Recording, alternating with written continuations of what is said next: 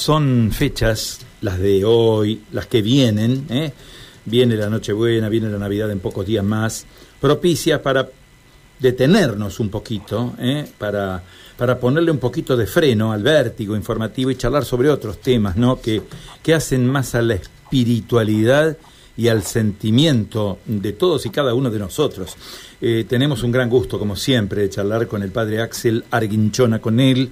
Vamos a hablar, vamos a, eh, vamos a profundizar un poquito sobre el significado de esta fecha, el Día de la Inmaculada Concepción de la Virgen María. Padre Axel, qué gusto saludarlo, buen día. Muy buen día y hoy, más que nunca, Ave María Purísima, sin pecado concebida. El Día de la Inmaculada Concepción. Un gusto estar con ustedes. Para nosotros también, Padre. Bueno, eh, uno siempre, cuando llega esta fecha, nos pasa permanentemente, ¿no? Uno lo reflexiona todos los días, pero a veces esta fecha eh, son propicias para detenernos un poquito en esta vorágine, en este, en este vértigo que nos impone la tarea a nosotros, en nuestra profesión inclusive, y ponernos a pensar en algunas otras cosas, ¿no? que tienen más que ver con la espiritualidad, con el sentimiento, con la situación de todos aquellos que están en la necesidad, todos aquellos que tienen angustias, ¿no? Me parece que este es un momento propicio para reflexionar sobre todo esto, ¿no? No hay duda. Y me acuerdo cuando nuestro Señor Jesucristo en el Evangelio dice, ¿no?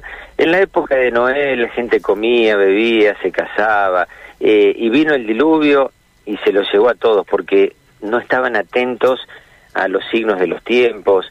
Y a veces también nos puede pasar en el día de hoy que estamos tan apurados, tan enloquecidos, con, con angustias muy fuertes, muy fuertes porque evidentemente la situación del país es, es muy difícil y que de pronto puede llegar a hacernos olvidar de algo que es íncito a cada una de nuestras eh, humanidades, que es la parte espiritual.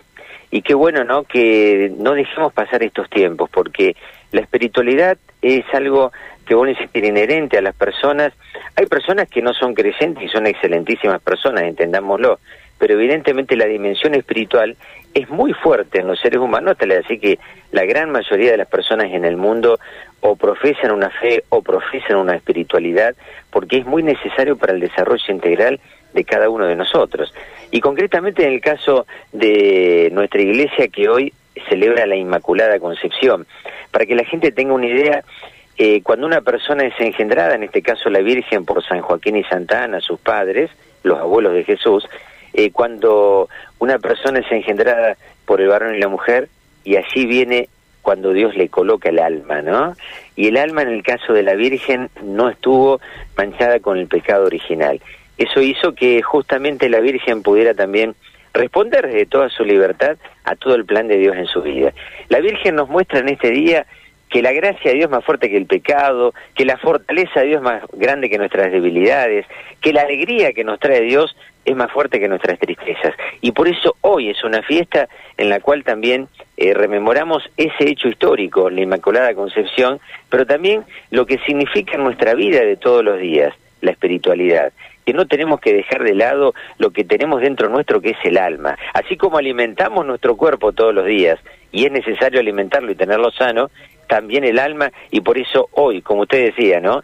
Qué importante que es recordar lo espiritual en cada uno de nosotros que está por encima incluso de nuestras necesidades materiales y que no tenemos que dejar de lado, porque la espiritualidad es propio de los seres humanos.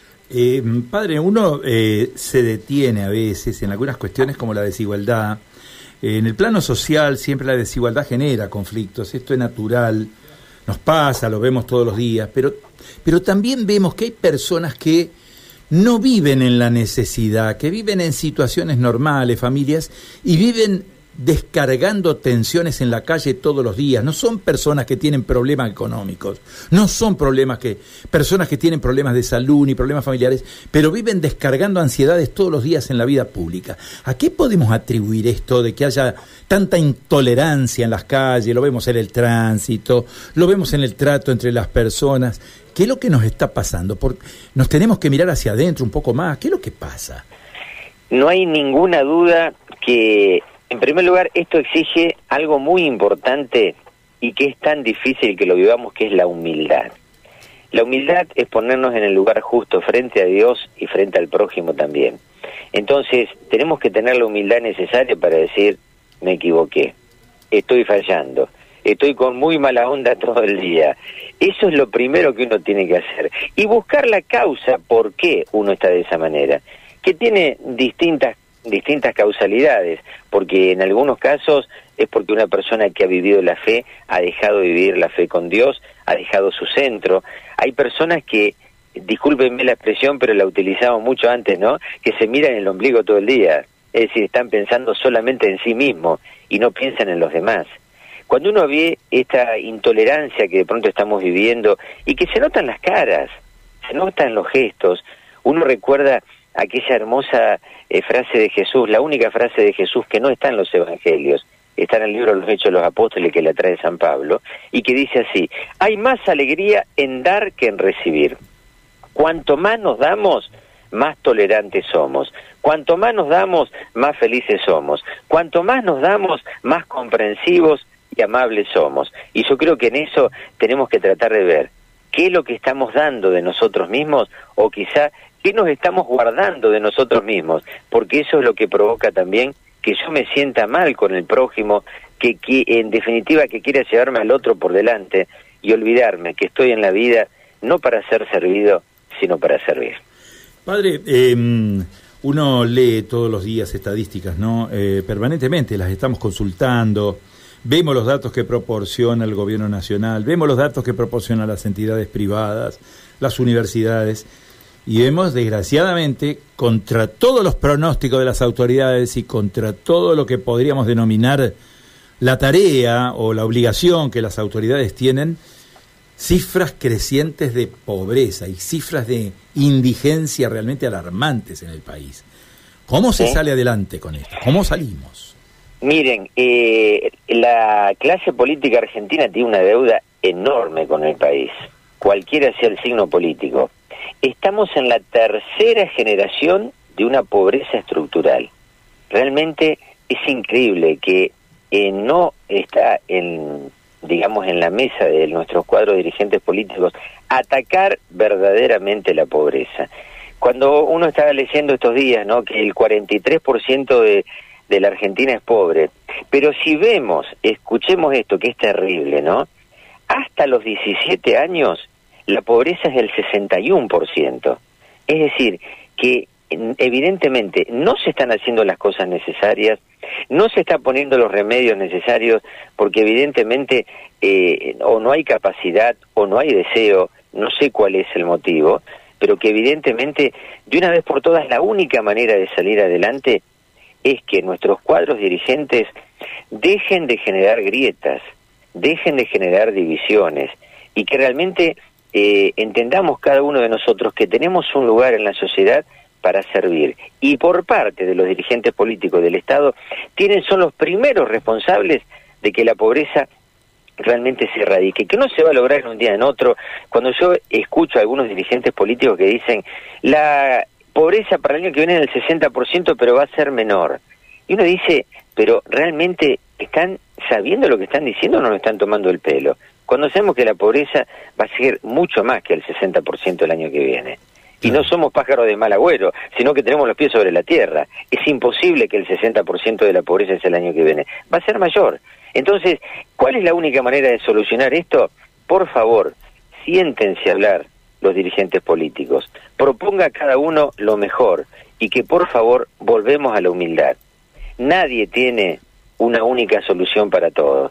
La solución la tenemos que dar entre todos, si no, cada vez la pobreza va a crecer más. Uno lee eh, y escucha permanentemente, yo lo he escuchado muchas veces y a veces este, me pongo a reflexionar sobre el tema, cuando se habla de la deuda social en la Argentina, este es, este es un mensaje que permanentemente nos entra en la cabeza, esto de la deuda social, y bueno, y muchos miran a la política, esto es cierto, la política probablemente sea la mayor responsable de la deuda social argentina, pero a ver, eh, tenemos empresariado, tenemos sindicalismo, tenemos entidades intermedias. Así, hay, hay un pool de responsables de todo esto que nos está pasando en la Argentina. La clase política también, lógicamente. La clase política probablemente sea la mayor responsable. Pero hay otros sectores que también son responsables de la deuda social que tiene la Argentina. No hay ninguna duda. Por eso yo decía que la primera responsabilidad de los políticos y después nosotros, cada uno desde nuestro lugar, también somos responsables de la situación, en mayor o menor medida. Y es cierto, porque si uno ve que un sindicato busca solamente el bien propio o que está buscando un bien que está totalmente ajeno a lo que significa eh, la defensa de los trabajadores. Entonces uno se da cuenta, o empresarios que quieren ganar mucho más ¿eh? de lo que realmente eh, tienen que ganar. El remarque de precios, que esto, que lo otro, de forma... indudablemente que los argentinos eh, no, no nacimos de, de, digamos, en otro lugar y vinimos a vivir acá. Somos argentinos y sabemos que la viveza criolla, entre comillas, que terrible, el egoísmo, la falta de entrega al prójimo, se ve en los políticos, se ve, lo podemos ver a nosotros los curas, en distintos ámbitos de la sociedad, en medios de comunicación, en, los sindicatos, totalmente de acuerdo con lo que usted dice, ¿no? Cada uno tiene su cuota de responsabilidad. Cuando digo el cuadro político, ¿por qué? Porque ellos son los que tienen que hacer las leyes, tienen que instrumentar que se apliquen, que la vigencia de la Constitución sea real. Y todo eso, evidentemente, pasa por el cuadro político. Las políticas económicas las genera el gobierno que está en ese momento en el poder. Por eso digo, en ese sentido son los primeros responsables. Pero después, obviamente que tenemos que hacer un mea culpa. Y en esto en la iglesia, fíjense que la única institución en el mundo que ha pedido perdón de sus pecados ha sido la iglesia, sea con Juan Pablo II, ¿no? Y lo seguimos haciendo en el día de hoy porque sabemos que con Francisco también es bien claro que pedimos perdón de nuestros pecados. ¿Somos responsables? Por supuesto que sí, pero indudablemente hay una mayor responsabilidad en aquellos que dirigen la cosa pública. Padre, muchísimas gracias por este, por este ratito, por este tiempo que nos ha brindado eh, para reflexionar sobre una fecha que es fuerte para, podríamos decir, todos aquellos creyentes, para toda la Grey Católica, pero eh, que nos debe motivar a todos también a tener un momento de reflexión sobre las cosas que nos pasan todos los días. ¿no? Muchísimas gracias por su tiempo, ha sido muy amable.